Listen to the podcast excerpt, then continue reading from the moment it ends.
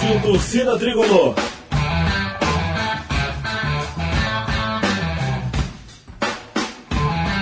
Rock Flu.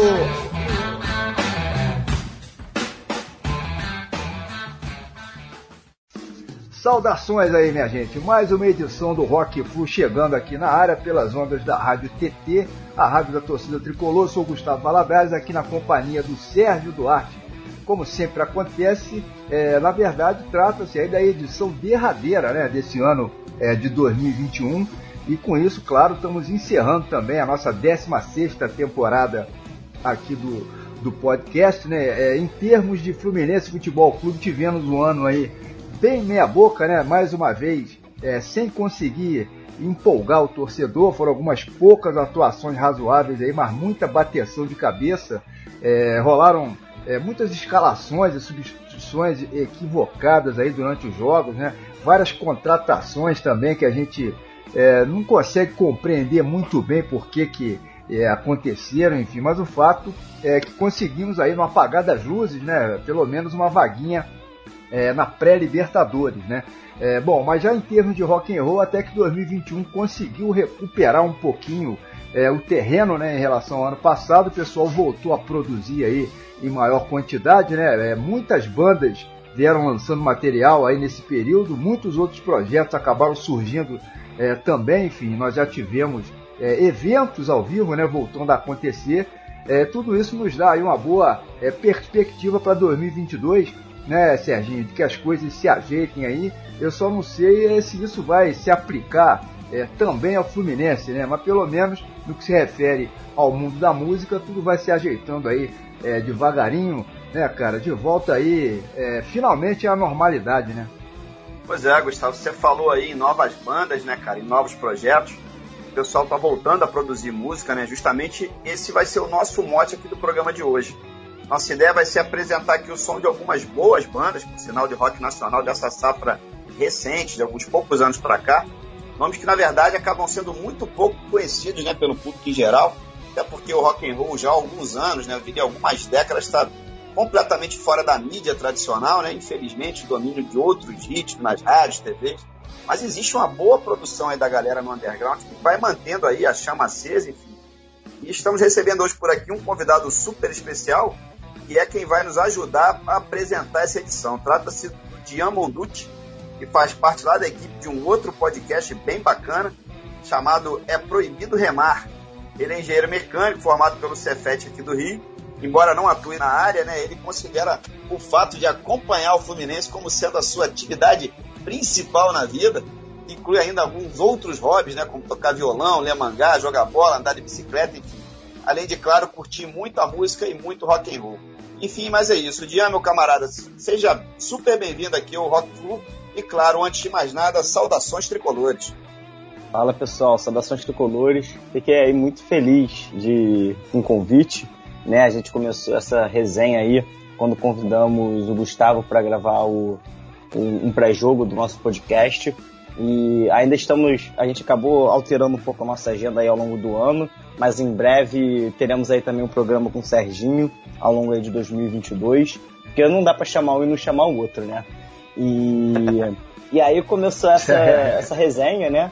É, e, e eu fiquei muito feliz de, estar, é, de ter sido convidado. Eu conheço, eu tenho noção né, do Rock Flu ainda na época que podcast era uma era onde era tudo mato, né? Eu conheci vocês através de alguma comunidade do Orkut. Eu acho que através, na verdade, acho que do perfil do Beto, que eu acho que tinha uma comunidade do Rock Flow, não lembro direito, mas eu lembro que uma coisa que me chamou a atenção lá nos primórdios, ali naquele período de transição Orkut e Facebook, foi a camisa do Serginho do em homenagem ao Eric Clapton, né, que é, apesar do, das minhas grandes decepções dele como pessoa, é um músico que basicamente moldou aí a minha, a minha trajetória na música. Vou contar mais um pouco sobre isso aí mais pra frente. E, e é isso, né? Vamos lá, vamos gravar esse episódio que tem bastante coisa aí pra gente falar. Ah, vamos lá, legal. Bom, logo de início aqui eu preciso fazer uma observação importante aí, que é a seguinte, ó, não anunciamos o seu nome completo, né, ô, ô Dian, porque a gente não conseguiu decorar ele inteiro, cara. Tu, tu tem sobrenome que não acaba mais aí, cara, né? Conta essa história cara, então, aí pra gente. O meu nome completo é Diamonducci Cavedanha Barbosa Simão de Oliveira.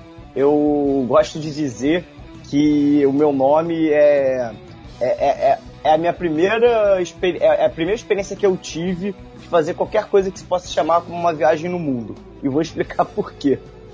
É, apesar de eu não ter só ter conseguido viajar para fora do país em poucas oportunidades, o, através do meu nome aí conheci um pouquinho da Itália, França, Rússia, Índia. Contar um pouquinho dessa história doida aí. É, meu nome seria Daniel, né, para começo de conversa. E uma coisa que aconteceu pouco antes de eu nascer, a minha avó, ela, ela passou um tempo na Índia, é, fazendo meditação ali naquele retiro do, do Osho. Ela tem um centro de meditação aqui, aqui próximo de casa, em Copacabana, onde ela faz essa. É, pratica essas meditações, né? não sei agora como é que tá pós um pouco mais de flexibilização da pandemia, mas parou durante a pandemia, agora voltou. E aí quando ela estava voltando do, da Índia, ela trouxe uma lista de nomes em sânscrito, que é uma, é uma língua considerada morta, e é de onde vem ali o, boa parte do. de onde vem as influências do, do, do indiano. E ela mudou o nome dela, o meu vodrasto mudou o nome dela, minha tia também mudou o nome, seguindo toda essa teoria aí do Osho, os outros tios também. E aí, ela deu essa lista de nomes para meus pais, meus pais olharam e gostaram do nome Dian, D-H-Y-A-N que significa meditação. Na verdade, o termo correto né, da meditação se chama Diana. Né? Então, a minha mãe gosta de falar que o meu nome é, a, é, é o. É, que Diana é o feminino de Diana, na verdade é o contrário, né? Diana seria o masculino de Diana, porque o nome correto da tradução de meditação é Diana. E em outras línguas você tem o nome Zen, né? Então tem essa questão ainda desse significado da meditação e tudo mais. E aí eles gostaram desse nome, me deram esse nome, já começa aí o primeiro, a nossa primeira parada no globo, a Índia. E o, o meu nome seria Dian, é, já seria Dian Monduti Cavedan, né? Ia ser Daniel Monduti Cavedan e passou a ser Dian Monduti Cavedan. E aí, o Monduti, né, como dá, dá pra perceber, é italiano, e Cavedan, segundo essa mesma avó, né, que já dá pra ver que é uma avó bem é, birutinha das ideias, né, é, bem doidinha, ela é formada em, em língua portuguesa e pesquisou durante a graduação dela um pouco de etimologia e foi descobrir a origem do Cavedan, né, já que a gente não sabia de onde tinha vindo o sobrenome do meu avô. E aí, segundo as pesquisas dela, reza a lenda que Cavedan é uma palavra russo-afrancesada. Eu não sabia nem que isso poderia existir. Mas como é uma história, como ficou uma coisa tão legal de você falar, pô, eu tenho um sobrenome russo-afrancesado, eu tomei como verdade, é verdade no meu coração. E se algum dia algum linguista chegar para mim e falar que tá mentindo, eu simplesmente não vou acreditar nessa pessoa. E aí então temos umas duas paradas aí no nosso no nosso globo, né, que é a Rússia e, e a França, que em algum momento ali, talvez um tatara tatara avô ali se misturou, enfim. E depois disso tem o Barbosa Simão de Oliveira. O, o meu nome, o que aconteceu? Quando eu, eu fui ser registrado, o meu avô paterno falou assim: não, tá errado. Ele vai ter dois nomes da Adriana, que é minha mãe, tem que ter dois nomes do Barbosa, que é o meu pai. Né? Aquele machismo básico ali do pessoal mais velho. E aí meus pais falaram assim, tudo bem. E aí meu nome ia ficar Diamond Dutti Cavedan Barbosa de Oliveira. Oliveira, pela origem, né, é, de seu nome de árvore, é, é um nome judaico, né, que foi transformado em nome de árvore ali naquele período dos jesuítas, né, que se teve que mudar o sobrenome. E o Barbosa, até onde eu sei, a origem é portuguesa, embora eu não tenha nenhuma é, ascendência conhecida dos dois, é, tanto do, do de Portugal quanto do, dos judeus. E, e aí meu pai, quando foi se registrar, é, é doidinho do jeito que ele é, tal qual o filho, quer dizer, na verdade eu puxei esse lado doidinho dele, ele percebeu, ué, o Dian tem um nome do avô materno, um nome da avó materna e dois nomes do avô paterno, porque o meu pai é José Barbosa de Oliveira Neto, em homenagem ao avô paterno dele. não tem o nome da minha mãe. No dia, na hora que ele foi me registrar, ele simplesmente enfiou o Simão, que é o sobrenome da minha avó materna, e colocou. Só que o mais engraçado é que meu pai nem se tocou em onde ele ia colocar a ordem. E assim, até onde eu sei, o sobrenome dela deveria vir antes dos sobrenomes do, do meu avô. Né? Então deveria ser Simão Barbosa de Oliveira. Só que ele acabou mudando tudo e ficou Barbosa Simão de Oliveira. E o Simão é um sobrenome libanês. A minha avó, ela, ela nasceu aqui no Brasil, mas a irmã mais velha dela e a mãe dela, óbvio, também, consequentemente, nasceram no Líbano. Ela nasceu aqui, se não me engano, uns cinco anos mais ou menos depois que a, essa minha avó, é, essa minha bisavó veio para o Brasil. E, inclusive, caso você já tenha ouvido falar num teatro, uma peça de teatro chamada Brimas, é, ele é feito por uma descendente de libanesa que é prima do meu pai, católica, e uma descendente de libanesa é, que ela conheceu é, muçulmana. E, e a história desse, desse teatro, ficou muito famoso, rodou o país, conta exatamente a história da, da vinda da, da minha bisavó e da, bisa, e da bisavó, ou da avó dessa, dessa outra pessoa que contracena com ela, pro Brasil. Então essa aí é a história doida aí do meu nome, desses lugares doidos aí, como é que fui parar com esses sobrenomes. E e que eu, esses dias aí, um dia eu postei até no Twitter, né, o meu nome completo, e as pessoas, caramba, não sabia que você tinha um nome tão grande e tudo mais e tal. Fiquei de contar a história, então fica aí a, essa anedota Legal. aí sobre o. Tá registrado. Interessante, interessante. Mas, Odian, antes da gente começar o papo sobre rock nacional aqui, cara, vamos falar um pouquinho sobre o Fluminense, né? Tanto dessa versão aí 2021 que acabou de terminar a temporada, quanto em relação que a gente pode esperar desse nosso time para o ano que vem, né? Já chegou aí o Felipe Melo, acabaram de anunciar aí o Bigode, estão falando aí no Ricardo Goulart. É, tem é, o cara que está ouvindo, né? Na verdade, o cara quando estiver ouvindo, o Ricardo Goulart já vai estar tá, já vai estar tá anunciado reza lendas do, do, do, que, Pô, do que tomara, as pessoas ficam, ficam por aí. Tomara, mas você tá animado aí, cara? Tá achando que a gente passa fácil aí pela essa pré-Libertadores? Cara, eu acho que sim. É, eu fico muito mais confiante de ver o Fluminense enfrentando times considerados tradicionais do que times que vêm comendo por fora, ou que são zebras, ou que estão brigando para. que estão lutando para não passar vergonha. E, mas assim, eu acho que independente disso tem um outro fator que é a gente é, subestimar também o nível do futebol dos outros pela história. Então, o, os times fortes dos outros países que tiveram ótimas temporadas ali é, ao longo do século passado, início desse, desse novo século, eles fizeram durante o período onde você tinha um pouco mais de aporte financeiro, né? Você tinha ali, no caso da Colômbia, envolvimento com as Farcs, você tinha times, é, você, o, o, o, o, futebol ainda não estava tão globalizado, basta você ver é, é, partidas de futebol da, da Premier League, na verdade não sei nem se já era chamado Premier League, é ali da, da Liga da Inglaterra, ali da primeira divisão nos anos 90, e você vê que o nível de futebol era diferente. E, e, e, obviamente existe uma questão da mística, eu acho que a gente, como torcedor, tem que respeitar isso, mas eu acho que não dá pra gente temer um. É, não dá para colocar na mesma balança um sétimo colocado do Campeonato Brasileiro, com todos os investimentos que existem hoje no futebol do Brasil, principalmente ali do, do, dos times que recebem muito dinheiro através do, das cotas de TV, ou e dos times que receberam muito dinheiro através de aporte financeiro de bilionários ou multi-multimilionários torcedores de seus clubes, é, com um campeonatos que estão cada vez mais sendo deixados de lado por conta dessa capitalização do futebol global. Então, apesar da tradição ser um fator que a gente tem que ter cuidado e tem que respeitar, eu acho que a gente já chega muito mais na frente dos adversários se a gente parar para olhar o futebol de uma forma não mística né, do torcedor, mas de uma forma baseada em números, em evidência, ali uma coisa mais preto no branco. Então eu tô confiante sim, né? E dentro ainda disso, o, eu acho que o, é um time que eu acho que gosta de jogar jogo grande. E independente do adversário, você tá no mata-mata na Libertadores, é um jogo grande, seja pré-fase de grupos ou seja pós-fase de grupos. Então isso também me traz confiança, porque é, o nosso fator de jogar em casa foi muito decisivo nessa reta final. Foi um time que é, entrou numa sintonia muito boa ali na torcida depois daqueles primeiros jogos mais conturbados. Então tô bem confiante aí pro ano de 2022. Eu acho que os nomes que estão surgindo, né, que já estão sendo apresentados e que estão sendo é, estipulados, são nomes que me agradam.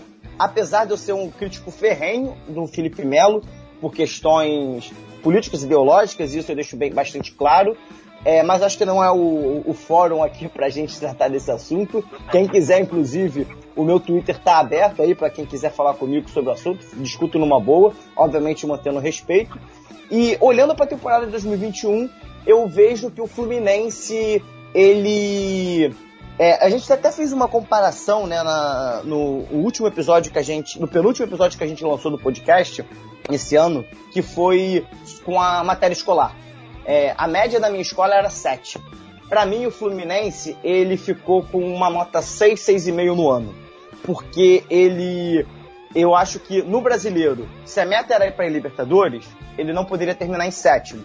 Porque você, apesar de ser bem provável que você vai ter mais vagas, é, o mínimo do mínimo para você na Libertadores, com certeza absoluta, é você ficando em sexto. Então o Fluminense ele ficou um pouquinho abaixo do que eu acho que teria sido, teria sido meta, esporti, meta financeira, meta esportiva da diretoria para dizer que conseguiu alcançar os objetivos no ano.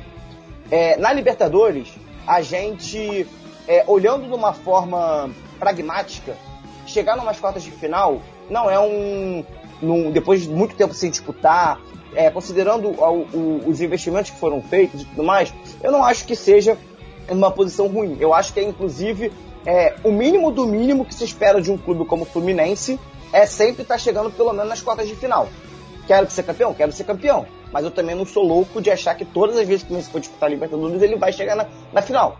Então, assim, o mínimo do mínimo para mim é chegar nas quartas de final. Só que a gente chega nas quartas de final, uma possibilidade muito crível de chegar na semifinal e fomos eliminados por um, pelo Barcelona de Guayaquil, é, jogando futebol medonho, com falhas pontuais do Marcos Felipe, que apesar de ser um defensor, é um goleiro que não traz confiança para os jogos decisivos. Eu diria, inclusive, que as falhas evidentes dele são concentradas nos jogos decisivos, ou seja, em outros jogos ele não costuma errar tanto, mas no único momento que ele não pode errar, normalmente é o momento que ele erra. E fomos eliminados de uma forma que, é, com aquele gostinho de que a gente poderia ter ido mais longe. E, no, e falando da Copa do Brasil, eu acho que foi a única competição que eu colocaria como um objetivo a gente chegar numa semifinal, mas acabamos caindo pro melhor time da temporada. Então, assim, fazendo um balanço total, eu diria que o Fluminense ficou com aquele 6, 6,5, que assim, é, não passou direto de ano, mas conseguiu ali passar depois na, na recuperação sem grandes esforços.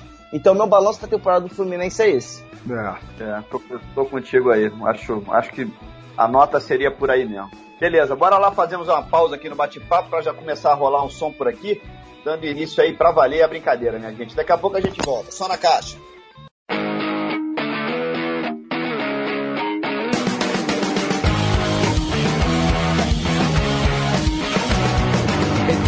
Você é o novo povo brasileiro que vende e faz compras no estrangeiro. Nossos índios em algumas poucas memórias, os de fora, nos livros das nossas escolas. Futebol e cerveja é mesmo fantástico, tá na folha no povo, no eclesiástico. Utopia pra você, rádio TV para a Chia. Nossos heróis de verdade morreram por covardia. Porque eu sou brasileiro, meu ano só começa quando passa fevereiro.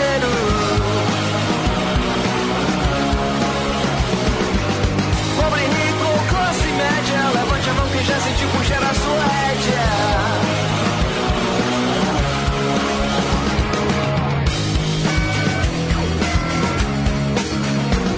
Nas prisões eles traçam planos de fuga enquanto suas esposas puxam as rugas de filhos a herdeiros, sangue sugas, a nação que corre com passos de tartaruga. Desculpe se a letra está ficando difícil, é que eu nunca treinei para fazer comício. Nasci e me criei em Fortaleza, não tenho e nem faço questão da vossa nobreza. Yeah!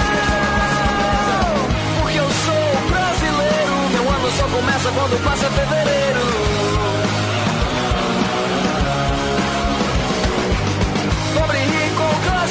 Levante a mão quem já sentiu puxar a sua rédea.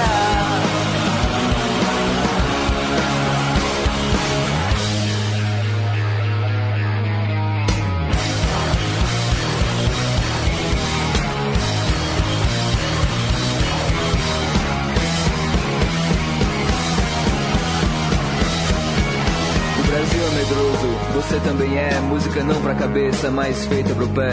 Já que é assim, então segura mais essa. 17 milhões vivem nessa miséria. Mas você não precisa se importar tanto com isso. Quando esse tapa se for terminado, está o serviço. Pode crer, bote fé, tudo vai voltar ao normal. Não era isso que você queria ouvir, afinal. Não! Porque eu sou brasileiro. Meu ano só começa quando passa fevereiro.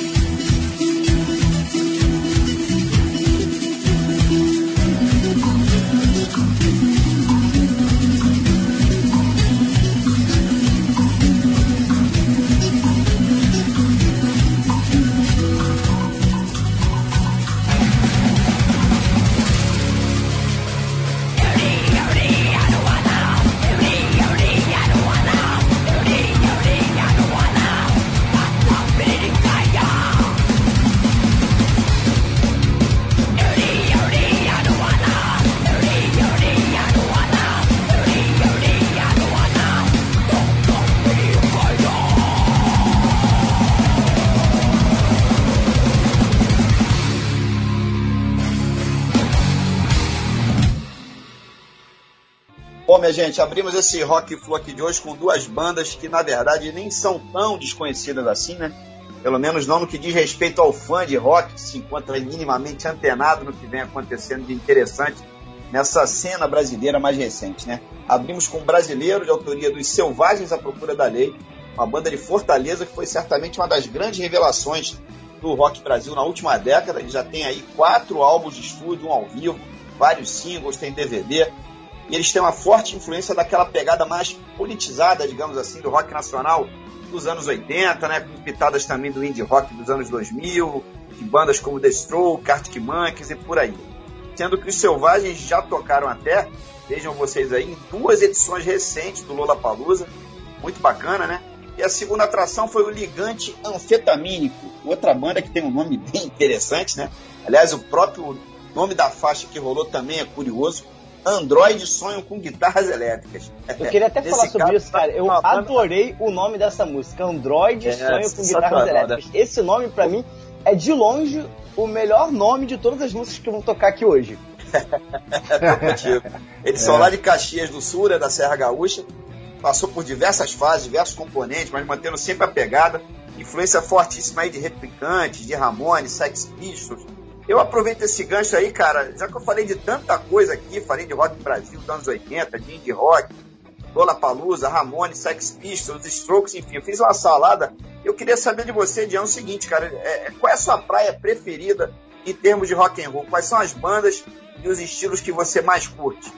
Então, é, a minha história do rock, ela começa meio tarde, né? Normalmente o, o, a gente tem aquela coisa de, de já começar a ouvir na infância, principalmente da minha geração, né? Normalmente meus amigos roqueiros, eles aprenderam a ouvir com o pai. E aqui em casa, apesar do meu pai ser roqueiro, é, meu pai, quando ele era mais novo, inclusive, ele é da cidade de São Paulo de Pádua, ele era uma das referências da cidade para conhecer outros sonhos. Ele tinha uma barraquinha de caipifruta que ele sempre botava o disco de Dire Straits, Eric Clapton, Led Zeppelin, Iron Maiden para tocar, juntava a galera da juventude toda ali para ficar ouvindo um rock maneiro ali nos anos 80 lá no interior. Mas aqui em casa nunca tive uma grande influência direta deles e eu acho isso muito curioso. A minha mãe era mais do samba, chegou a trabalhar um tempo com o Martinho da Vila, então cresceu ouvindo muito Martinho. E o meu pai, ele, ele ouvia, principalmente quando era criança, ouvia muito MPB. Eu tenho várias memórias na minha cabeça de ouvir muito o palco do Gilberto Gil no acústico, né, que ele lançou ali nos anos 90. E eu fui começar a ter contato mais com rock quando lançou o, o, rock, o Guitar Hero 3. Eu comecei a gostar daquelas músicas mas, é, já tinha ali algumas coisas assim de rock japonês que eu gostava, por ser um fã de, de anime e de mangá. É, e ouvia muito Michael Jackson e Beatles quando eu era criança. Era criança Acho que foi a única coisa de influência forte da minha família que eu tive. Foi Michael Jackson, quando minha tia voltou de seis meses dos Estados Unidos é, com um DVD deles. E eu, eu e meu primo, a gente parou, começou a assistir direto Michael, é, esse DVD, documentário do Multishow. A gente se aprofundou muito Michael Jackson e muito Beatles por conta da minha mãe, que ela tinha, acho que ela tem praticamente todos os discos, todos os CDs deles é, aqui em casa. E aí, a partir do Rita Hero, eu já tinha uma aquela coisa assim, tipo, eu não gosto de funk, apesar dessa opinião ter mudado depois com o tempo, ter amadurecido a forma como eu lido com outras músicas sem ser o rock. E eu comecei a me interessar muito por solo de guitarra. Eu comecei a ver aquela coisa muito maneira. E aí eu comecei já naquela coisa bem completamente diferente do que eu ouço hoje, que é ouvindo é, speed, é, speed metal, é, Dragon Force, é, aqueles, a, aquela guitarra um pouco mais, é, mais shredder, né, que eles chamam, que é coisa de velocidade, velocidade, velocidade. E aí aos poucos eu fui me aproximando. Aí o meu pai percebeu isso, viu que eu tava começando a ouvir, e aí ele veio trocar uma ideia. Pô, vi que você tava ouvindo Iron Maiden. Tu conhece esses High? Você conhece The Trooper? E aí a gente começou, e eu comecei a gostar muito de Iron Maiden, e foi o primeiro momento que eu e meu pai a gente teve uma, uma relação, vamos dizer assim, através da música. E aí, a partir de Iron Maiden, e começando a ouvir mais rock e, e metal, o meu pai começou a me mostrar outras coisas. Eu conheci Led Zeppelin, conheci Black Sabbath, conheci Deep Purple, que eu, eu conhecia, né? O Smoke on the Water, mas eu não sabia qual era o nome da música. Já gostei, já gostei do teu pai, hein? E aí a gente foi criando uma. a gente começou. Eu comecei a mostrar músicas novas para ele, ele começou a me mostrar músicas mais antigas, numa época que eu baixava muita discografia, né? Então eu ouvi uma banda e falava, cara, eu quero conhecer tudo dessa banda. Baixava a discografia, ficava vidrado ouvindo a discografia inteira da banda. E aí, é, a partir daí, um amigo meu, que também gostava muito de Iron Maiden, ele falou, pô, eu tô pegando uma pegada mais blues agora. É, aí eu falei assim, blues e tal, ele mostrou um vídeo do Eric Clapton, que era o vídeo de Leila que ele toca no Eric Clapton and Friends de 1999, uma, um que ele tá de terno e tudo mais. E aí eu ouvi uma vez, falei, ah, não me, me interessou muito não. Passou umas duas semanas, tentei ouvir de novo, não me interessou muito. Até que teve um dia eu tava de bobeira na casa de um amigo, acho que ele tava estudando, eu tava no computador da casa dele, eu dei play. Eu falei, ah, vou escutar, vou escutar Tower Clapton. Vou finalmente escutar. Eu ouvi essa versão de Leila, sem sacanagem. Eu fiquei todo arrepiado. Eu não entendi por que antes não tinha me interessado. Eu comecei a, a, a, perder um pouco daquela coisa de. daquela coisa da guitarra veloz, veloz, veloz, e começar a pegar uma coisa mais do feeling, de você ter ali, às vezes, uma nota mais prolongada que te pega muito mais do que você tocar é, 10 notas no mesmo tempo que você prolongou aquela nota vibratos, bends, é, deixar pegada na forma de você tocar guitarra. E eu comecei a me apaixonar por isso, eu comecei a ir pro caminho do blues. E aí, hoje, eu me considero um roqueiro, apesar de ter outras gamas de música que eu ouço. Mas, basicamente, a área do rock que, assim, que o mais pesado que eu chego é Iron Maiden. Eu não costumo gostar muito de uma coisa mais pesada do que Iron Maiden. É, e a área do rock que eu mais me interesso é a parte de, do rock clássico principalmente o rock clássico nacional dos anos 70, que tem aquela mistura do progressivo, que você tem misturas da, da música brasileira. Então a gente está falando aí de recordando Vale das Maçãs, Casa de Máquina, Módulo Mil, é, essas bandas, é, a Bolha, to, é, o Terço, todas essas bandas que misturam a, a, a, a riqueza das músicas brasileiras, né, dos estilos nacionais, com a, o, o som do rock daquela época, com o progressivo, é o, a área da música que eu mais me interesso, mas assim, basicamente muito focado nessa questão, nesses pilares aí, de, do rock clássico, do progressivo e da mescla aí com, com músicas nacionais ou com músicas regionais, se, não, se a gente não estiver falando de Brasil. Ah, beleza. Muito bem. Bom, o Serginho falou aí das duas primeiras faixas que rolaram, né? Mas o item número 3 a ter sido detonado aí nesse bloco inicial foi a Arandu Araquá, banda cujas letras das músicas né, são compostas nos idiomas tupi-guarani, xerente é, e chavante, né? A origem dessa incrível banda aí de metal indígena, né? Embora esteja em Brasília, o líder deles lá, o multi-instrumentista chamado Zandio Ruku, antes de migrar para lá, nasceu e viveu muitos anos no Tocantins, né, numa área próxima lá dos territórios é, de alguns povos indígenas, né, por onde ele teve contato com a música é, dos índios, enfim, com músicas regionais brasileiras. É, também saiu daí essa salada sonora aí que a banda apresenta, é, obviamente, como deu para perceber, aí, com influências também muito fortes é, de heavy metal, né, de Metallica, Black Sabbath, por aí vai. É, quem puder conferir os vídeos no YouTube, né, vale super a pena. Aí são 12 vídeos que estão lá disponíveis. Né? A banda tem 3 CDs, é, além de um EP e 5 singles. É, eles falam lá sempre das lendas, né, dos rituais, das lutas dos povos indígenas e ajudando a divulgar é, e a valorizar essa parcela da população brasileira, é, né, hoje tão abandonada, tão desvalorizada, enfim, realmente muito interessante aí o trabalho da Arandu Aracuá. É, mas esse tipo de mistura, o Dian, você até falou agora há pouco um pouquinho sobre isso, né, de ritmos sonoros, de estilos, e até nesse caso aí de idiomas, é uma coisa super legal que muitas bandas hoje em dia fazem, né, cara?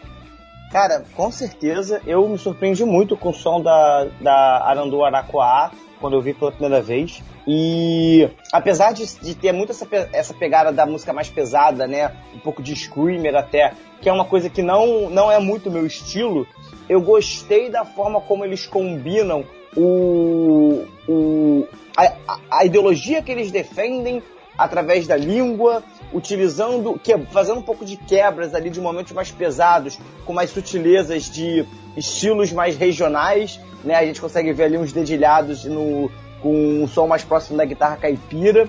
Então, bem interessante, com certeza vou, vou ouvir mais coisa deles, porque é, eu acho que é uma mistura que, que vale a pena ser valorizada e, e, que, e que tomara que inspire mais bandas a fazer esse tipo de som, porque eu acho que a gente precisa tratar o rock de uma forma mais plural, como ele sempre tentou ser, sem, é, sem olhar ele só muito naquela coisa do, do som clássico misturado com blues e usando influências gringas e muita aquela coisa que já tá, vamos dizer assim, batida, né? Dá para revolucionar muita coisa no rock ainda, principalmente trazendo aí é, a, a, influência permitida do, das, das, músicas regionais de cada país, ou aqui no Brasil, que é muito grande, de cada estado. Ah, com certeza. É. Mudando um pouco aqui, cara, o rumo da prosa, eu queria que você falasse um pouquinho sobre o podcast Tricolor, cara, do qual você participa, né? Que tá aí nas plataformas digitais e que tem esse título sensacional, né? De É Proibido Remar. Vocês apresentam também algumas atrações diferentes, quero dizer, além dos episódios normais do canal, tem o Escuta Teu Povo com a galera das torcidas, o pré-jogo também, antes de cada partida, enfim. Conta pra gente como é que surgiu a ideia pro podcast e também esses diversos formatos que vocês usam. São vários participantes lá contigo, né? Isso aí. Então, o podcast, né, ele surgiu é, praticamente um ano. Eu não lembro agora se foi em janeiro, início, final de janeiro, início de fevereiro. A gente está aí na iminência de completar o nosso primeiro aninho aí de, de produção. E ele surgiu de um grupo de amigos que já existia, que eram pessoas que moravam ali relativamente perto, ali pelaquela região de Barra, Curicica, Taquara, Freguesia, e que era um grupo que a gente chamava de Tricolores da Zona Oeste, pra, que era basicamente marcar de pegar van, é, de pegar van não, né, dividir é, carona, essas coisas assim, ou de ver o jogo junto. E aí, é, em algum momento, né, é, eu tenho esse, esse meu jeito de, de, falar coisas muito aleatórias, né? Para quem já ouviu o, o, podcast, percebe que de vez em quando eu dou umas devagadas ou falo umas, uns trocadilhos, umas piadas que ninguém espera, assim. E os outros amigos meus falando de Fluminense, a gente se divertindo muito. E foi um dia que acho que a gente estava trocando muito áudio, ou a gente estava conversando e eu mandava uns áudios falando umas coisas aleatórias e tal. E aí alguém virou e falou assim: pô, a gente podia criar um podcast. Aí todo mundo assim: pô, acho uma boa mesmo. Vamos criar, vamos ver o que vai ser, vamos ver o que vai dar. O primeiro nome que ia ser seria Pod Arroz. É Pod de podcast e arroz. Só que aí a gente viu que já existia esse podcast, né? Eu acho que era da galera, acho que até do Saudações Tricolores. E a gente entrou em contato com eles perguntando se eles tinham interesse em manter a, é, o, o trabalho deles. Eles falaram que eles estavam voltando a gravar. E aí a gente falou, ah, beleza, vamos pensar em outro nome. E aí, até chegar no É Proibido Remar, foram vários nomes doidos que surgiram. É, um dos mais icônicos foi o Herdeiros de Oscar Cox e o Fludopédio, né, fazendo aí um trocadilho com Ludopédio, que seria a, a, a, forma não anglicana de você falar futebol no Brasil, né, usando, falando aí, o, seria o futebol traduzido para o latim, vamos dizer assim, de uma forma bem resumida. E aí, a gente zoando pra caramba, né? E o próprio Bernardes, né? Que é um outro amigo nosso da bancada que deu a ideia do Fludopédio, ele deu a ideia do. Se for, é proibido remar? Aí a gente, caraca, gostei. Esse nome é bom. Esse nome tá caldo. Esse nome aí chama atenção. Fluminense é o único time de futebol dos quatro grandes aqui do Rio de Janeiro. E aí a gente pegou, criou, e a partir do momento que a gente começou a divulgar, a gente foi levando. A gente criou um grupo no WhatsApp para interagir com as pessoas que ouviam com a gente. É, a gente criou um trapo que acabou viralizando nas redes sociais. A, chegou até o momento das pessoas acharem que a gente era uma página de humor no Twitter. Antes do Fla-Flu, né, que foi um, do Carioca, que foi o momento que viralizou o trapo, o Tony Platão chegou a, a chamar a gente de uma página de, de comédia, de meme no Twitter, né? E, então, assim, o, o, e aí a partir daí a gente começou a ganhar mais seguidores, as pessoas começaram a ouvir Hoje a gente está com um, um, uma comunidade, vamos dizer assim, crescendo, muito bacana, é, uma troca muito maneira. E para justamente ajudar a divulgar o podcast, a gente começou a chamar, como todos nós somos tricolores de arquibancada, né? A gente tem muito contato com várias outras pessoas, de outras várias torcidas, e a gente começou a chamar pessoas que tinham assim uma certa notoriedade na no Twitter, é, é, ou Facebook, é, Instagram, principalmente, mas principalmente no Twitter, para é, ser convidado e falar, ou seja, num pré-jogo ou num jogo específico. E aí foi o momento que a gente entrou em contato com vocês, chamou o, o Gustavo, futuramente vamos chamar o Serginho. Foi o momento que a gente chegou a gravar com o Bolt, né, que, que conhece a história do Fluminense bem pra caramba. Fizemos um episódio muito maneiro com a Laila e com a com a Ana da Fanfarra Tricolor, é, sobre racismo, que acho que foi o é um dos meus episódios prediletos e foi um dos primeiros episódios que, vamos dizer assim, saiu daquela nossa bolha de amigos e fizeram pessoas que não conheciam ainda o nosso trabalho começar a ouvir. E aí, com o tempo, a gente tinha ali os nossos pré-jogos, os nossos pré-jogos, o... e aí por conta de, de, rotina das pessoas, né? Porque ao longo do ano eu comecei a, a ter uma agenda mais apertada por conta do trabalho. O Bernardes, ele estava muito preso no doutorado e tal. A gente começou a não ter tanto braço e a gente tirou o pré-jogo da nossa, vamos dizer assim, da nossa esteira de produção, porque a gente estava tendo muito trabalho para gravar, para achar horário, para a gente conseguir gravar sempre na véspera do jogo.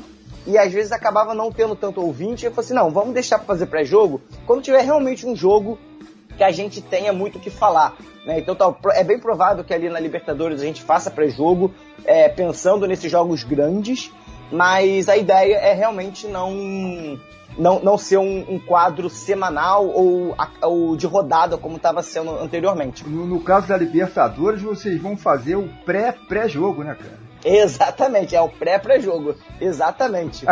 e, e vai ser até complicado, né? Porque um dos jogos vai ser segunda-feira, véspera de. Véspera de, de. Da terceira. É, quer dizer, vai ser na terça de carnaval. O dia que se a gente, grava, se a gente for gravar esse pré-jogo, eu vou estar na Sapucaí, não vou conseguir nem participar. Mas. Yeah. E eu, exatamente por essa influência nossa de arquibancada, por todos nós termos sido amigos por conta da arquibancada do Fluminense, a gente. O, o Rodrigo Menescal que eu posso dizer que foi o meu primeiro grande amigo é, que eu tive na arquibancada, é, depois de conhecer conhecidos de família, vamos dizer assim, né? E o Escuta Teu Povo foi uma ideia dele, que é uma ideia da gente contar as histórias das torcidas, né? Então a gente tem um episódio com a Força Flu, teve com a Bravo, teve um com a Legião Tricolor que foi super bem comentado.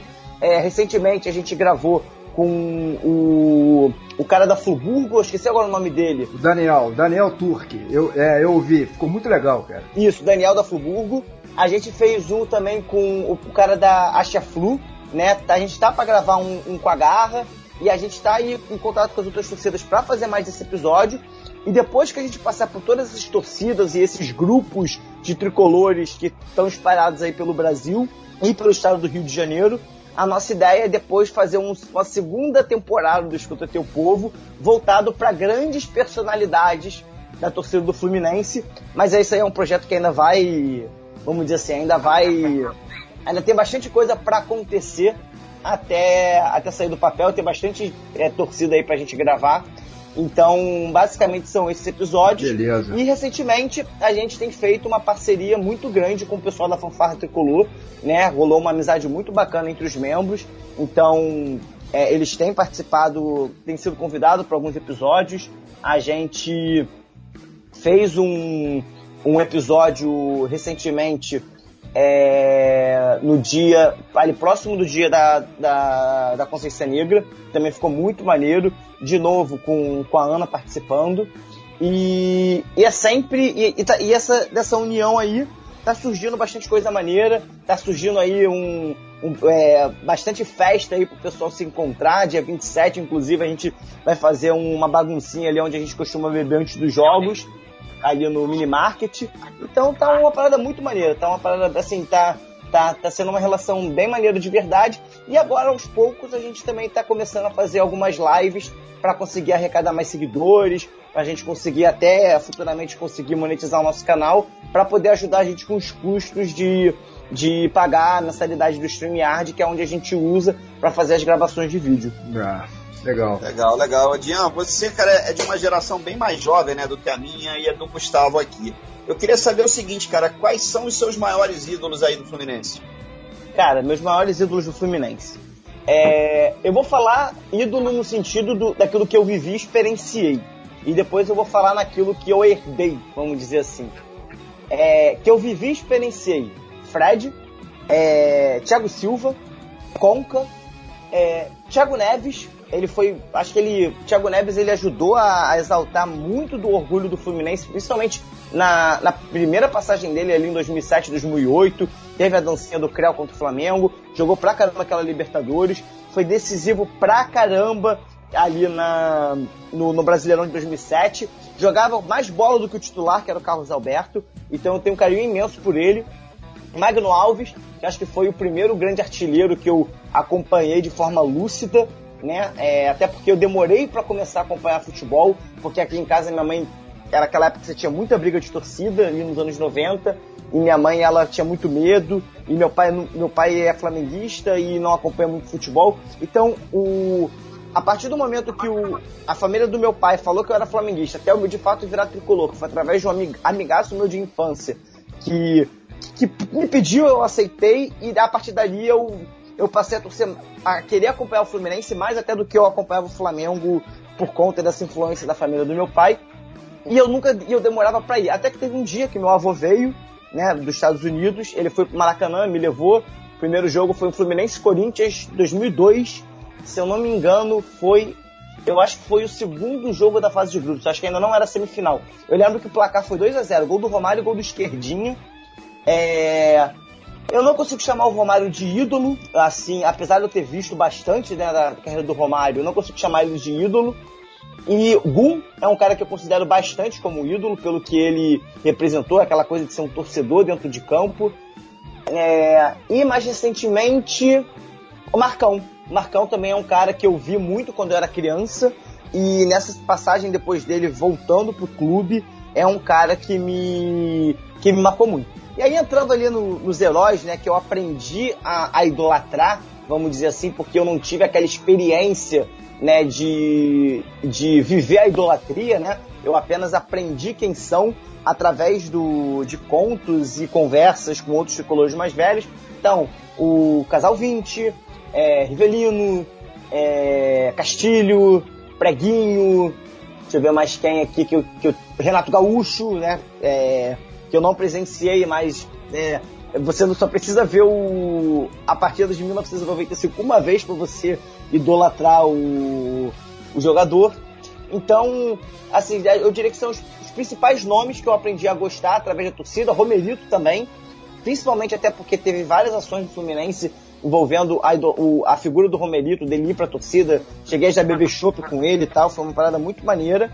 E ali, além desses, desses nomes, tem ali os nomes que estão, vamos dizer assim, que as pessoas acabam não falando tanto, né? Que, ou começaram a falar mais recentemente, como Valdo, Bigode, né? A gente tem ali o, o Carlos Alberto, né? O Carlos Alberto, o lateral, é, enfim, é, tem outros jogadores ali da nossa história que acabam ficando tanto nos holofotes perto dessas figuras mais proeminentes que a, a, é, acabaram decidindo até títulos muito importantes recentemente ou que não tiveram um fato tão forte como arrancar um próprio dedo para disputar um jogo decisivo.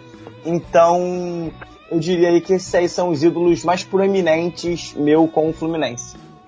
É, beleza. Agora, o Serginho, temos aí o William Bigode e Felipe Melo aí para candidatos a ídolos aí. Estão prometendo levantar a taça, né? Vamos ver.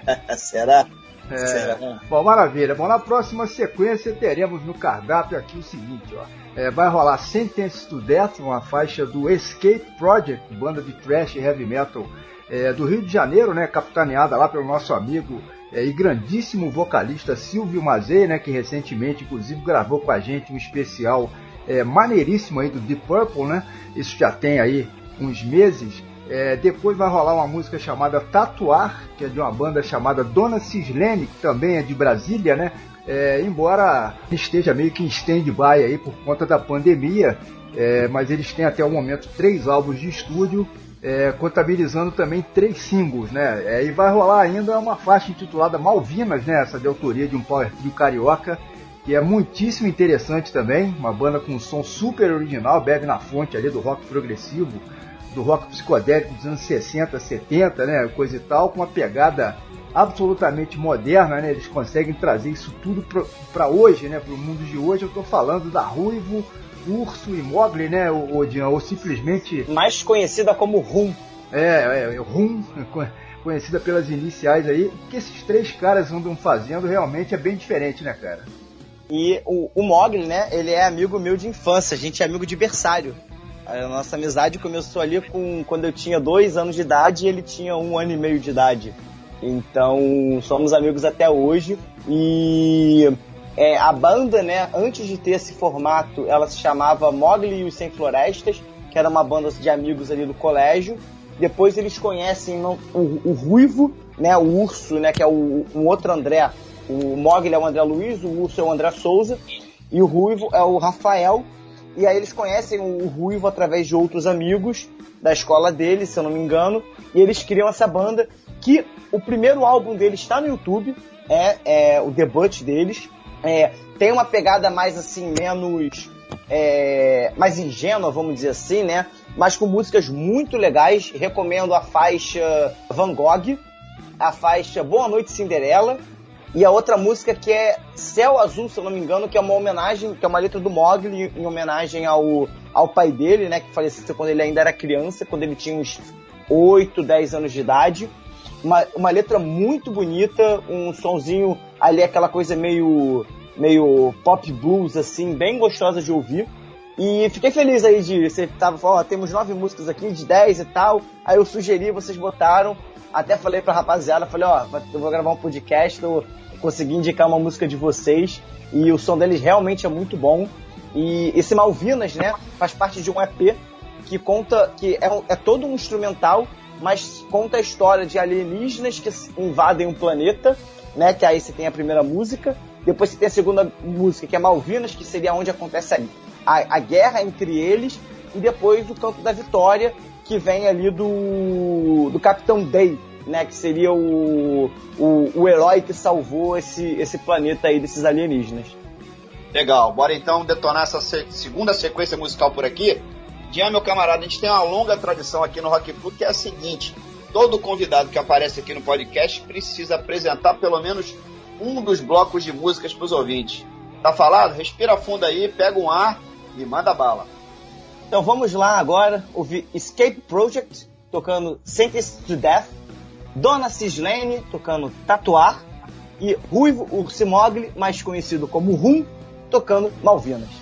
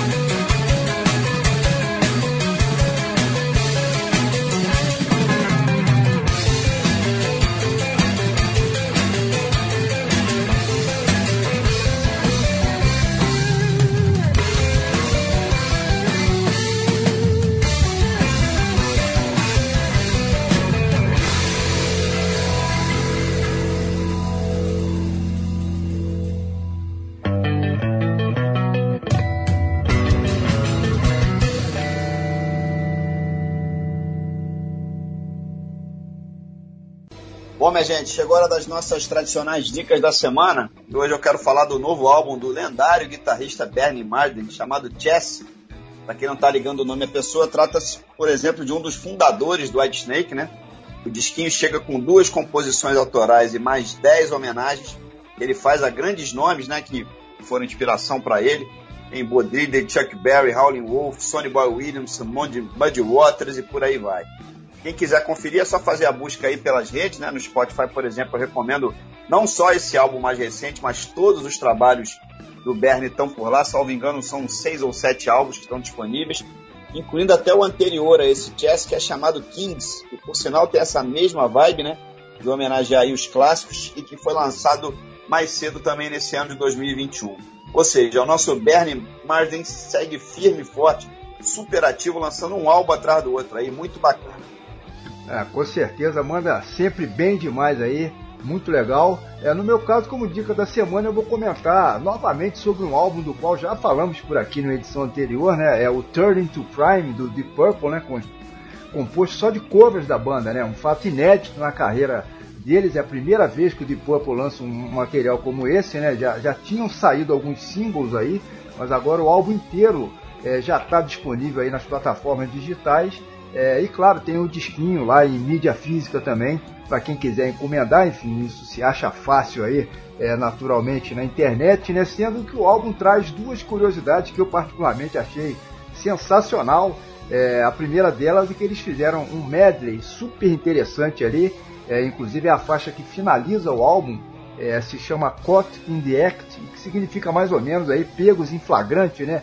Ou pegos com a, com a boca na botija, digamos assim, que contém alguns trechos de canções é, de quatro ou cinco bandas diferentes, é, e entre elas, uma curiosidade aí, é, tá lá o Led Zeppelin, né? É um trechinho de Dazed and Confused, né? Uma música inclusive muito famosa é, do Zeppelin, né? Eu achei isso curioso demais, afinal, de Purple e Led Zeppelin são dois dinossauros contemporâneos, né? Um em relação ao outro, surgiram na mesma época e sempre rolou uma certa rivalidade entre, entre elas, digamos assim, mas está aí o Deep Purple finalmente admitindo que o Led Zeppelin foi sim uma das principais influências, né, ou pelo menos uma banda que eles admiravam lá atrás no início. Um né? proeminentes do, do movimento do hard rock, né, que estava surgindo ali no final dos anos ah, 60. Sim, com certeza, com certeza.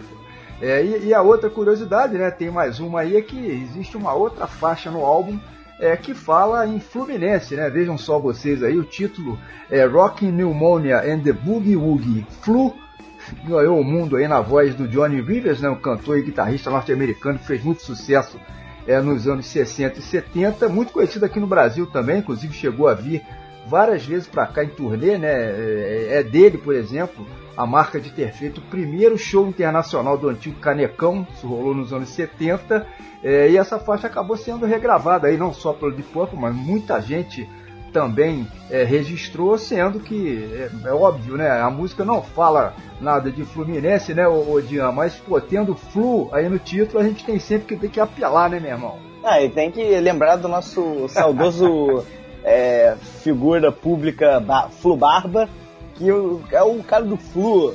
Flu, Flu.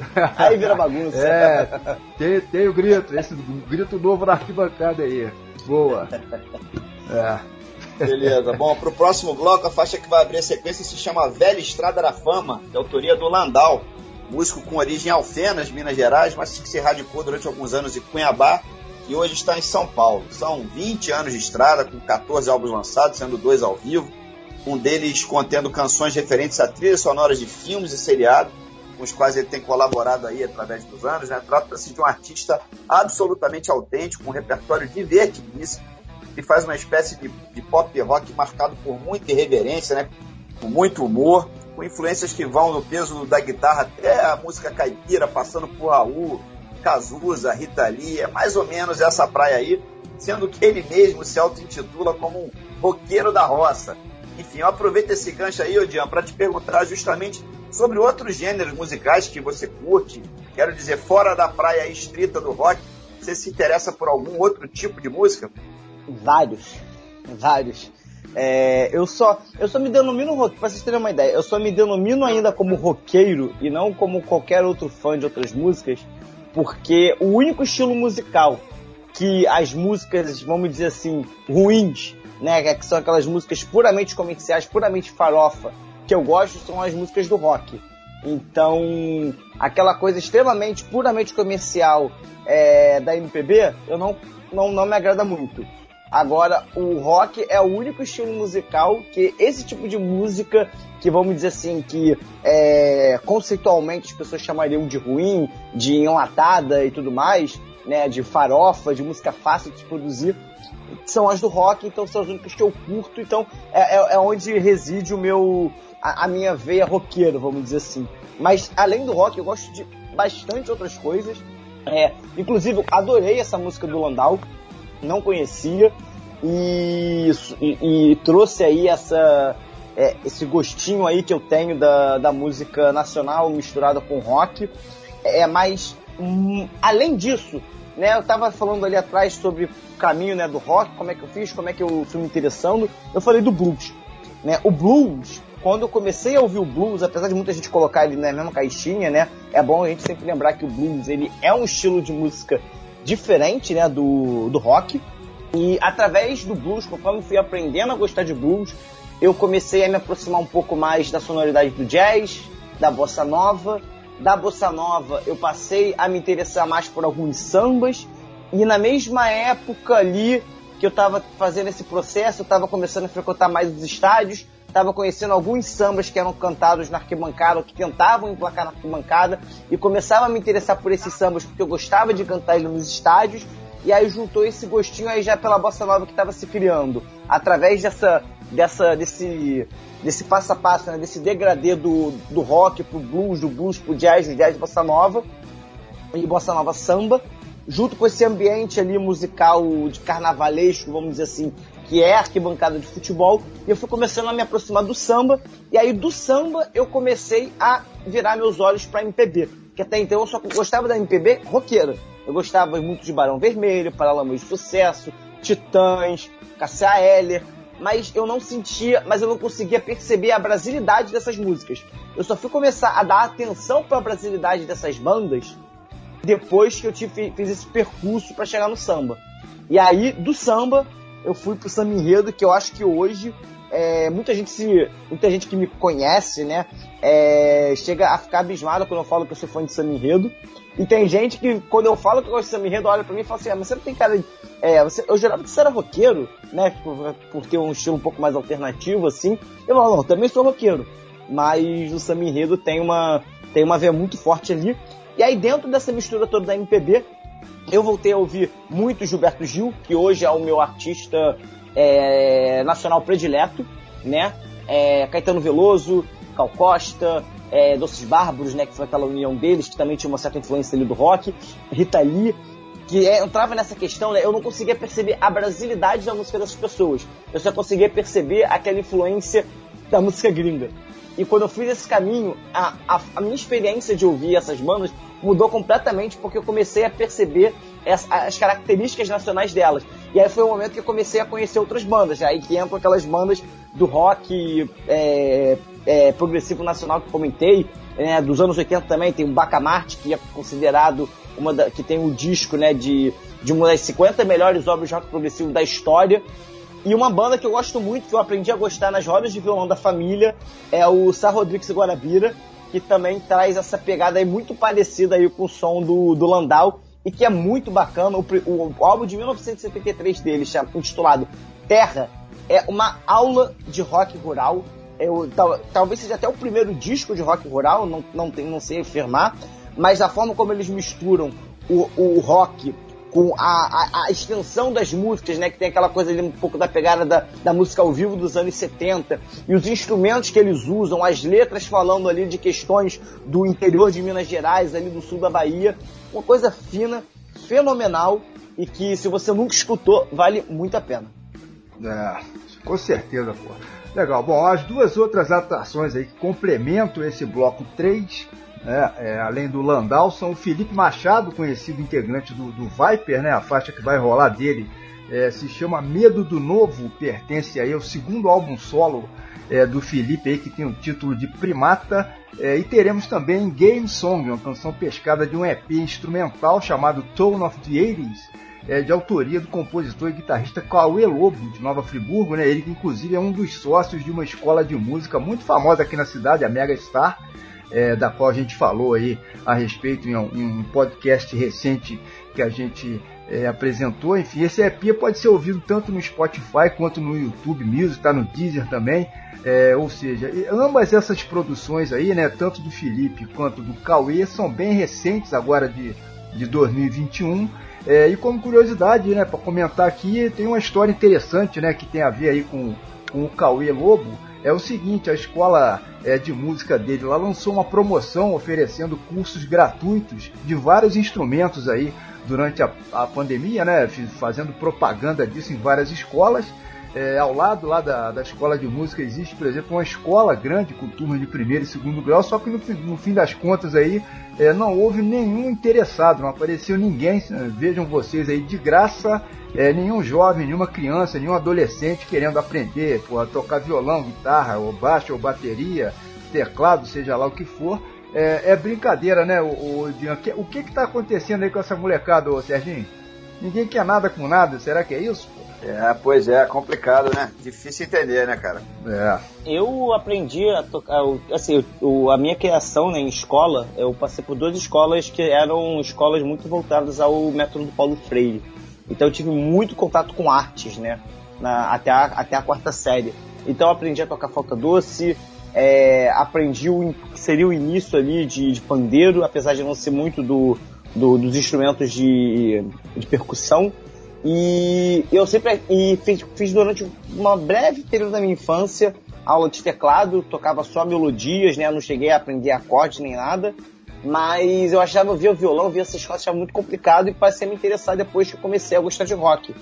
E eu já vi, assim, nos meus amigos, um certo distanciamento do, do, do, do instrumento, apesar de ter vários amigos que tocam, né, na própria época do colégio e tudo mais, eu já sentia que as pessoas elas não estavam sendo mais estimuladas a tocar instrumentos. Você tinha, tinha, que ser uma coisa muito mais proativa, em vez de ser uma coisa que, pelo menos eu, é, ouvindo as histórias, parecia que ali que nos anos 80, nos anos 70, era uma coisa do ambiente, né? O ambiente te incentivava a querer tocar instrumento, né? A, que, a querer é, conhecer de música, tinha toda aquela questão de você ter a experiência de abrir o LP, botar no toca-disco, enquanto a música toca, você lê um encarte, ver quem produziu as músicas e tudo mais. Então acho que a forma como a gente foi consumindo música, né, conforme ela foi ficando mais, é, entre aspas, né, tipo fast food, né, começou a ser aquela, começou com aquela coisa de você parar de ter o hábito de ouvir disco, é, parar de ter o hábito de ouvir o CD, para chegar no hábito de baixar só uma música. Antigamente você ouvia um CD inteiro, né? Por, por, conta de uma música. A minha mãe odeia rock, mas por conta de daquela balada do do Extreme, ela comprou um disco inteiro do Extreme. Ela, tudo bem que ela só ouvia a balada, mas você tinha aquela coisa de você ouvir o disco inteiro para até reconhecer a música e tudo mais. E isso foi se perdendo quando a gente começou a baixar música. Hoje em dia com o Spotify, é, eu sou daquelas pessoas que praticamente não ouve playlist, né? Eu só ouço playlist ou quando é para conhecer coisa nova, ou quando eu quero uma coisa muito específica ali, um estilo, uma coisa muito específica ali, ou então uma coisa muito genérica. Então eu acho que a forma como a gente consome música mudou bastante, né? E, e assim, até nesse meio de pandemia, eu, por mim, eu fiquei um tempo afastado, né, do, da prática. Eu voltei, no início desse ano voltei a praticar, e aí mais pro final do ano, agora ali pro meio do ano pra cá, eu dei uma parada de novo. E uma das metas para 2022 é conseguir passar um ano inteiro sem abandonar esse hobby que é, é terapêutico. Você tocar um instrumento é bom demais. Ah, com certeza. De graça, a molecada tá, tá abrindo mão aí. É brincadeira, né? Bom, vamos lá então trazer mais um bloco aqui pra galera, ô, ô Dian. Vamos te pedir mais uma vez, cara. Tu mandou bem aí da vez anterior, repete a dose. Vai lá, chama mais essa sequência aí pros ouvintes, cara. Então vamos lá, pessoal. Vamos de Landau, o nosso roqueiro caipira, tocando A Velha Estrada da Fama. Felipe Machado com a sua música Medo do Novo e Cauê Lobo tocando Game Song.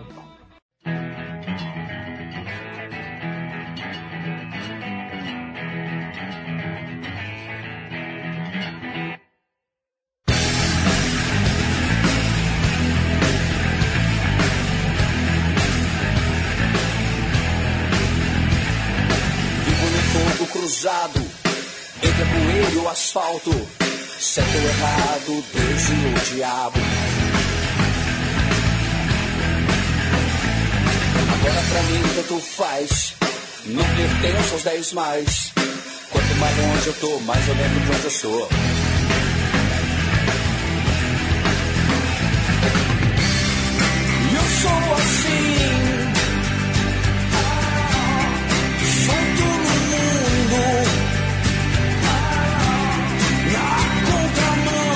Velha estrada da fama.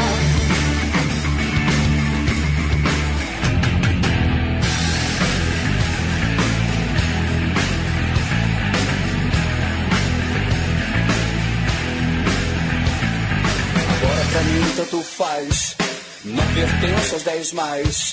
Quanto mais longe eu tô, mais eu lembro onde eu sou.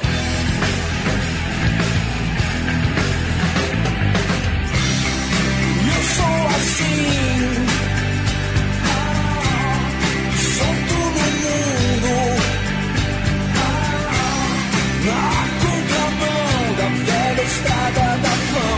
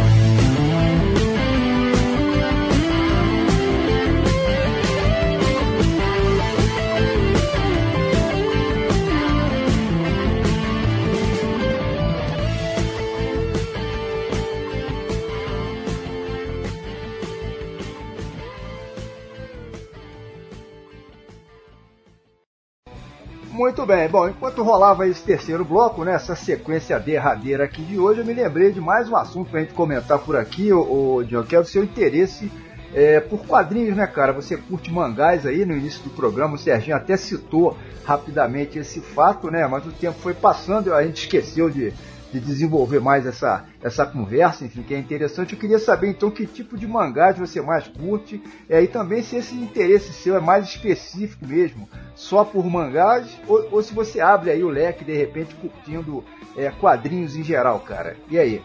Então, eu cresci, né, com uma, é, com o privilégio, né, de ter Cartoon Network, Fox Kids, Nickelodeon, então eu via muito desenho dessas, é, desses canais. E é, logo depois de nascer, né, veio o sucesso aí estrondoso do Pokémon, que na época eu assistia sem nem saber o que, que era anime. Logo depois veio o Digimon. Eu fui começando a me interessar por outras obras. E ali, aí no, quando eu tava com 6 anos de idade, eu conheci Dragon Ball Z. E minha mãe, a, muito contra gosto da minha mãe, eu me apaixonei por Dragon Ball Z porque ela achava muito violento. E, e eu achei muito interessante as lutas dinâmicas, o, aquela coisa de você tá quase perdendo e você tem, faz força para ali e vai, luta. Uma coisa bem emocionante que atrai bastante público infantil e juvenil. E aí, a partir daí, os canais, principalmente Nickelodeon e Fox Kids, começaram a, a, passar muito desenho japonês.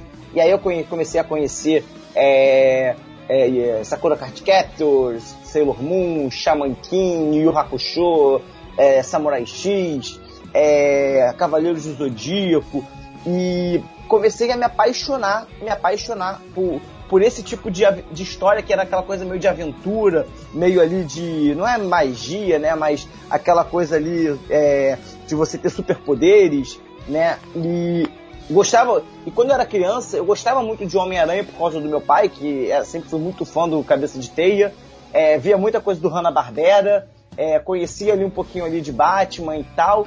Então ter aquela coisa ali de você ter essa questão de superpoderes, só que de uma forma bem mais lúdica, já que o, o, o diferencial das animações japonesas e até da, da, da, da forma como as histórias são contadas no mangá para os quadrinhos e para as animações ocidentais é que eles dão muito enfoque no movimento. Então você tem muitas cenas estáticas no, nos quadrinhos americanos, enquanto no mangá você tem sequências de quadro que você vai mostrando, vai detalhando bem os movimentos de quando a pessoa se abaixa, de quando a pessoa esquiva, do que, que a pessoa fez para pular e acertar o outro com um soco e tal.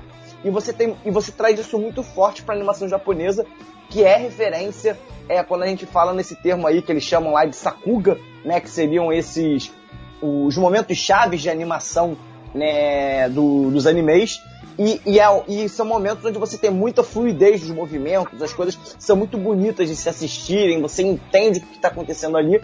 Então é, você deixa a experiência para quem gosta dessa coisa mais de aventura, de superpoderes muito mais lúdica. E quando era criança isso me pegou de jeito, comecei a colecionar mangás ali. Conforme fui ficando mais velho, eu me afastei um pouquinho, entra um pouco daquela coisa de ser zoado no colégio e tudo mais, até que aprendi a lidar com isso até bem cedo, conheci no Orkut outras pessoas que gostavam, é, mantive esse interesse é, de uma certa forma. Na faculdade me afastei de novo um pouco por outros motivos, né, de saída, no, é, trabalhos, trabalhos, etc. E recentemente, quando eu voltei a ter o, é, voltei a, é, comecei a trabalhar de fato né, CLT, depois que eu saí da faculdade, eu comecei a. voltei a, a assistir anime e eu voltei a colecionar mangás. Então hoje eu não sou nenhum enorme colecionador de mangás. Tem gente no Brasil que tem mais de 5 mil, uma gente com mais de 4 mil. Mas eu tenho aqui minha coleçãozinha singela, aqui atrás de mim, onde eu tô sentado gravando episódio, uma estantezinha, que já tá quase toda tomada. E eu tenho algumas outras coisas de quadrinhos, sim. Né? Eu tenho um quadrinho que eles chamam de manhwa, que seria a versão de mangá lá da, da, da Coreia do Sul, que, que surgiu através do, do que eles chamam de webtoon, se eu não me engano, que é a diagramação, em vez de ser da esquerda pra, da direita para a esquerda, como acontece no mangá, ela acontece de cima para baixo, porque está ligado ali ao scroll do computador. Eu tenho algumas coisas é, de, de quadrinho ocidental, na verdade eu só tenho mouse, mas eu tenho interesse em comprar o Watchmen, e o meu primo, que é muito aficionado por quadrinhos é, ocidentais, é, futuramente eu penso em pegar algumas dicas com eles. E dos quadrinhos ocidentais eu gosto muito mais daqueles que são histórias fechadas, né? Então você tem o Mouse, você tem o Watchmen, você tem o Batman Ano 1, que é um ótimo livro, o Piada Mortal do Coringa. É, tem um do Homem-Aranha, que eu agora não lembro o nome direito, mas é o Homem-Aranha que por toda uma vida, que ele conta é, como seria a trajetória do Homem-Aranha se ele envelhecesse com o tempo. Porque sempre que a gente pega uma história do Homem-Aranha para ler, ele sempre tá ali jovem e tal e tudo mais. Então, ele é uma. A premissa desse, desse, desse, desse quadrinho é você mostrar o, o Homem-Aranha envelhecendo. Então, e, e, enfrentando os desafios da vida de ser um herói através disso. Então, também é um dos volumes que eu quero ter. A Marvel também tem algumas coisas assim, que é o Homem-Aranha Azul, acho que é o Wolverine Amarelo, é, que são outras histórias fechadas que eu tenho interesse. Então, dentro ali desse mundo dos quadrinhos ocidentais, o meu enfoque acaba sendo mais nessas histórias, vamos dizer assim, mais fechadinhas do que, do que fazendo parte de um grande universo super complexo e cheio de relações com os outros universos e por aí vai. É, legal. Legal. Nós já fizemos aqui no Rock Flow algumas edições, né, homenageando os quadrinhos, mostrando inclusive a relação que existe, né, do mundo dos comics e o próprio rock and roll. Já conversamos com quadrinistas, com colecionadores por aqui, enfim. Tudo isso é muito interessante, é um universo fascinante, né? Mas como o Gustavo comentou, essa foi a sequência final aqui de hoje do programa. Isso significa, infelizmente, estamos nos aproximando do final aqui dessa edição do Rock Flow na qual tentamos aí apresentar bandas e artistas de uma produção mais recente, né? portanto menos conhecida do público em geral. Tomamos o cuidado de escolher um setlist bem variado, né? Teve pop rock, power metal, punk e até progressivo. Sem falar que teremos até um bluesinho agora no final, né? Quer dizer, tentamos diversificar bastante os estilos musicais para mostrar justamente que existe sim bom rock nacional sendo produzido, esse maravilhoso rock brasileiro que nunca deixou de existir enfim, quem se interessar depois por pesquisar um pouquinho mais sobre toda essa galera que a gente tocou, e mais um monte de outras bandas, de outros artistas, basta sair procurando né, nos aplicativos. Hoje em dia é muito mais fácil, né? no Spotify, por exemplo, existem muitas listas com esse tema de bandas brasileiras aí da nova geração. Isso é uma maravilha, né, Diana? Não só para a gente ouvir, mas também para se pesquisar. Esses aplicativos são um prato cheio para quem gosta de música, né, cara?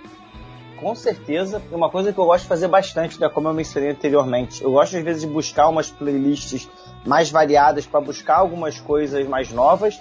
E conforme eu gosto de uma banda, eu vou naquela parte de bandas recomendadas, né, ou artistas similares, para ir vendo mais coisa que está envolvido ali. E nessa aí a gente às vezes acaba descobrindo algumas ótimas pérolas ou algumas coisas bem é, escondidas assim do, do mainstream e que com certeza satisfazem bastante porque é, é sempre bom você ter a experiência, é sempre bom você ouvir música boa, mas a experiência de ouvir, de ouvir música boa pela primeira vez é muito bom. E, e, e sabendo mexer nessas ferramentas, você tem um prato cheio para você, você ter várias e várias vezes essa experiência. Ah, isso com certeza absoluta, né? Bom, mas então é isso, minha gente. O fim está próximo, né? Como diria o profeta. A hora de a gente agradecer é, uma vez mais a você, ô Dian, pela moral de ter topado gravar com a gente essa, essa brincadeira aqui de hoje. Mas a, acho que valeu, né, cara? Ah, cara, valeu demais. Eu que fico feliz, cara, de, de ter recebido esse convite aí. Tantos outros tricolores ilustres de arquibancada já passaram por aqui e tá nesse hall aí com eles aí, pô, eu fico extremamente honrado e feliz.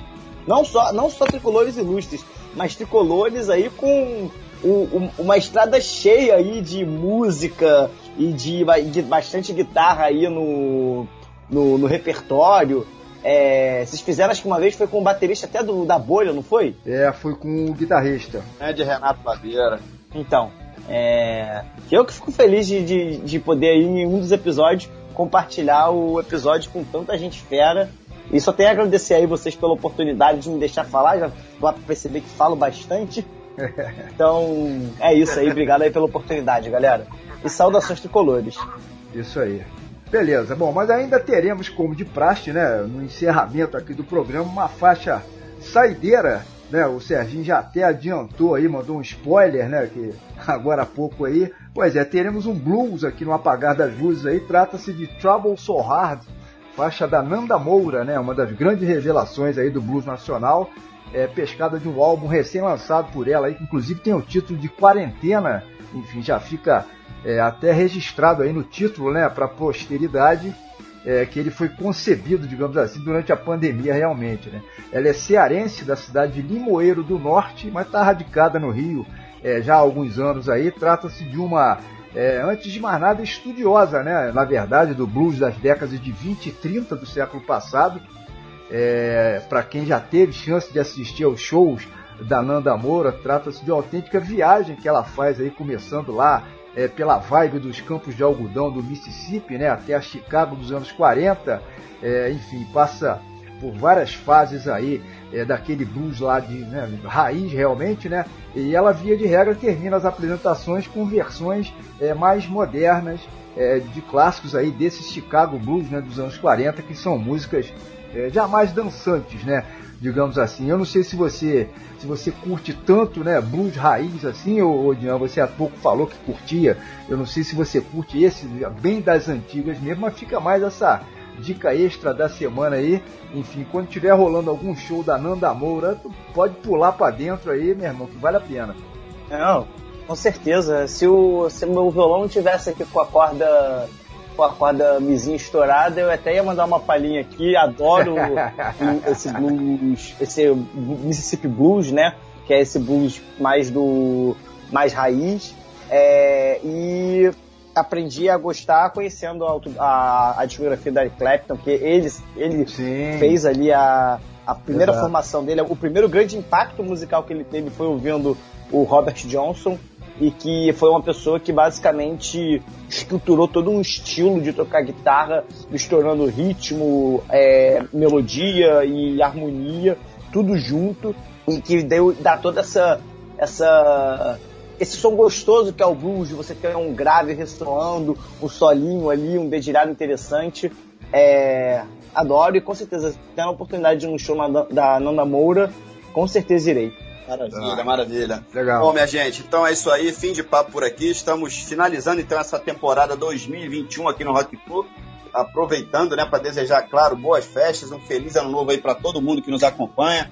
Paz, saúde, realizações e muito rock and roll e vitórias do Fusão, né? Acho que tá aí um belo resumo do que a gente precisa para 2022. Eu deixo um abração aqui pro Gustavo, outro pro nosso grande convidado de hoje, o Dia Monducci. O Rock Flu volta com certeza no ano que vem, pessoal. Um abraço aí para todo mundo e valeu. Valeu, Serginho. Valeu, Dian. Valeu, pessoal.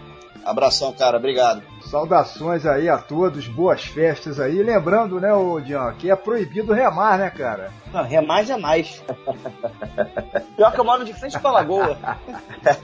é, essa aí, essa aí não é mole, não. É. O lugar que seria uma valeu, valeu, gente. Fluminense. Abraço, valeu, tchau. Show de bola. Abração. Valeu, Gustavo. Valeu, Dian. Valeu, galera. Abraço aí.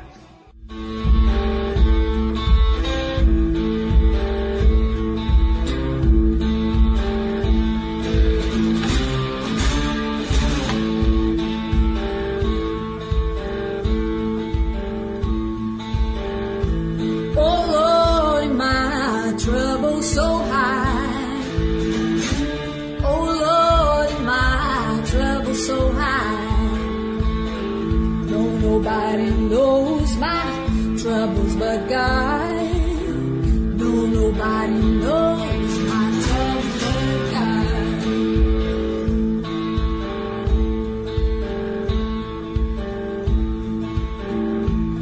Went down a hill the other day. My soul got happy and I stayed. on.